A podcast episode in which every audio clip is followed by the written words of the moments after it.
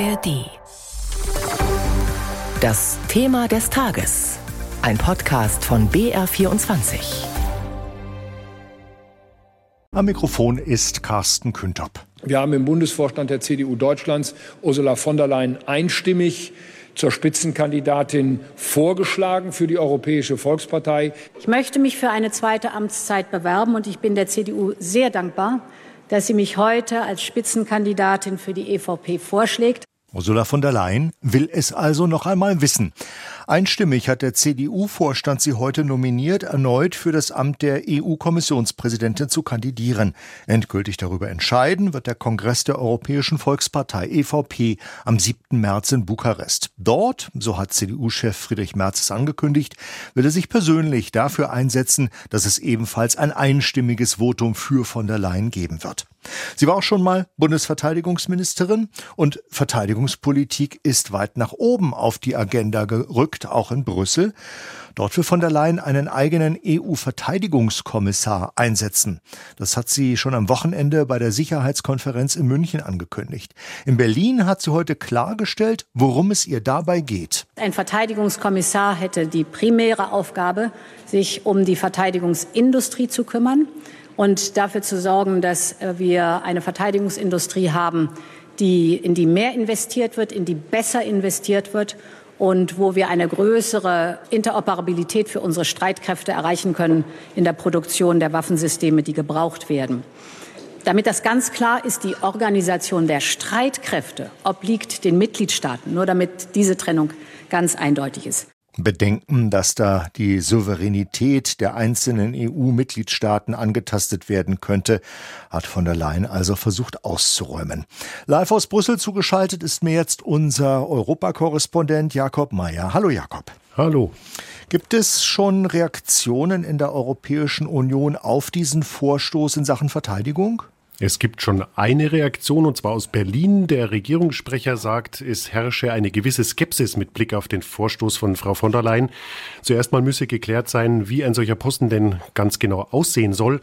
Und auch die Tatsache, dass aus anderen Hauptstädten bis jetzt gar nichts kommt, also keine Hurraschreihe, deutet ja auch schon darauf hin, dass auch in anderen Hauptstädten man eher skeptisch auf diesen Vorstoß schaut. Klar ist, die Kommissionschefin, auch wenn Ursula von der Leyen das nochmal werden sollte, sie entscheidet über den Zuschnitt ihrer Kommission. Also sie kann durchaus einen solchen Posten schaffen.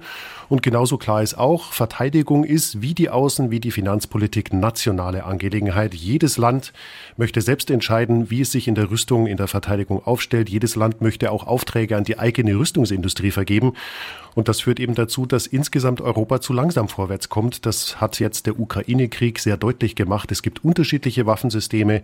In der EU zum Beispiel mindestens elf Kampfpanzer, während die USA einen hat. Das macht die Wartung und den Betrieb eben sehr viel einfacher. Und das zeigt sich jetzt angesichts des Ukraine-Krieges besonders deutlich. Denkst du, dass deshalb vielleicht durch die Einsetzung eines Verteidigungskommissars sowas besser wird, sich solche Probleme dann leichter anpacken lassen? Es gibt solche Ansätze ja längst seit 2017. Eine gemeinsame Strategie der EU-Staaten, die heißt PESCO, also enger zusammenarbeiten, mehr Kosten vermeiden, indem man in der Rüstung zusammenarbeitet. Aber der Ukraine-Krieg, wie gesagt, hat gezeigt, wie weit die EU da gekommen ist oder wie weit eben nicht.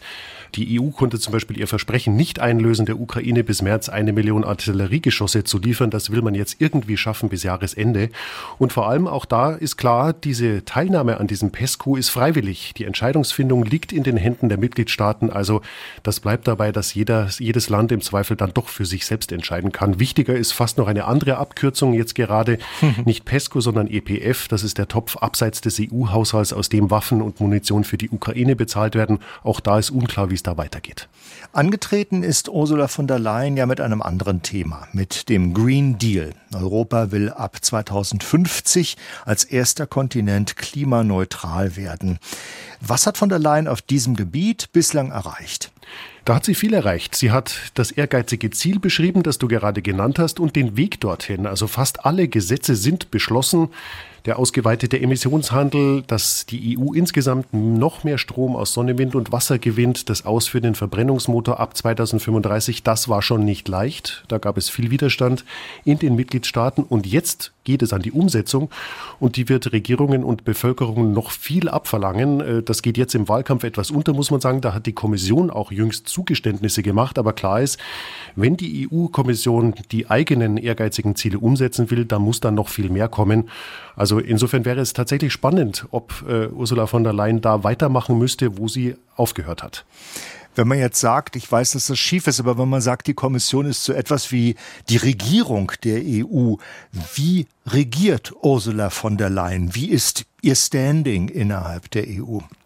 Sie hat ja, wenn man das äh, Bild übernehmen möchte, eigentlich von Anfang an nur im Ausnahmezustand regiert. Es war zuerst äh, die Zeit der Corona-Pandemie. Da wurde der Kommission von den Mitgliedstaaten die Aufgabe übertragen, äh, Impfstoffe zu beschaffen, mit den Herstellern zu verhandeln. Das hat nach anfänglichen Schwierigkeiten gut geklappt. Dann kam der Ukraine-Krieg. Auch da war die Kommission an vorderster Stelle hat auf der einen Seite die Hilfe für die Ukraine organisiert, hat auf der anderen Seite die Sanktionen gegen Moskau organisiert.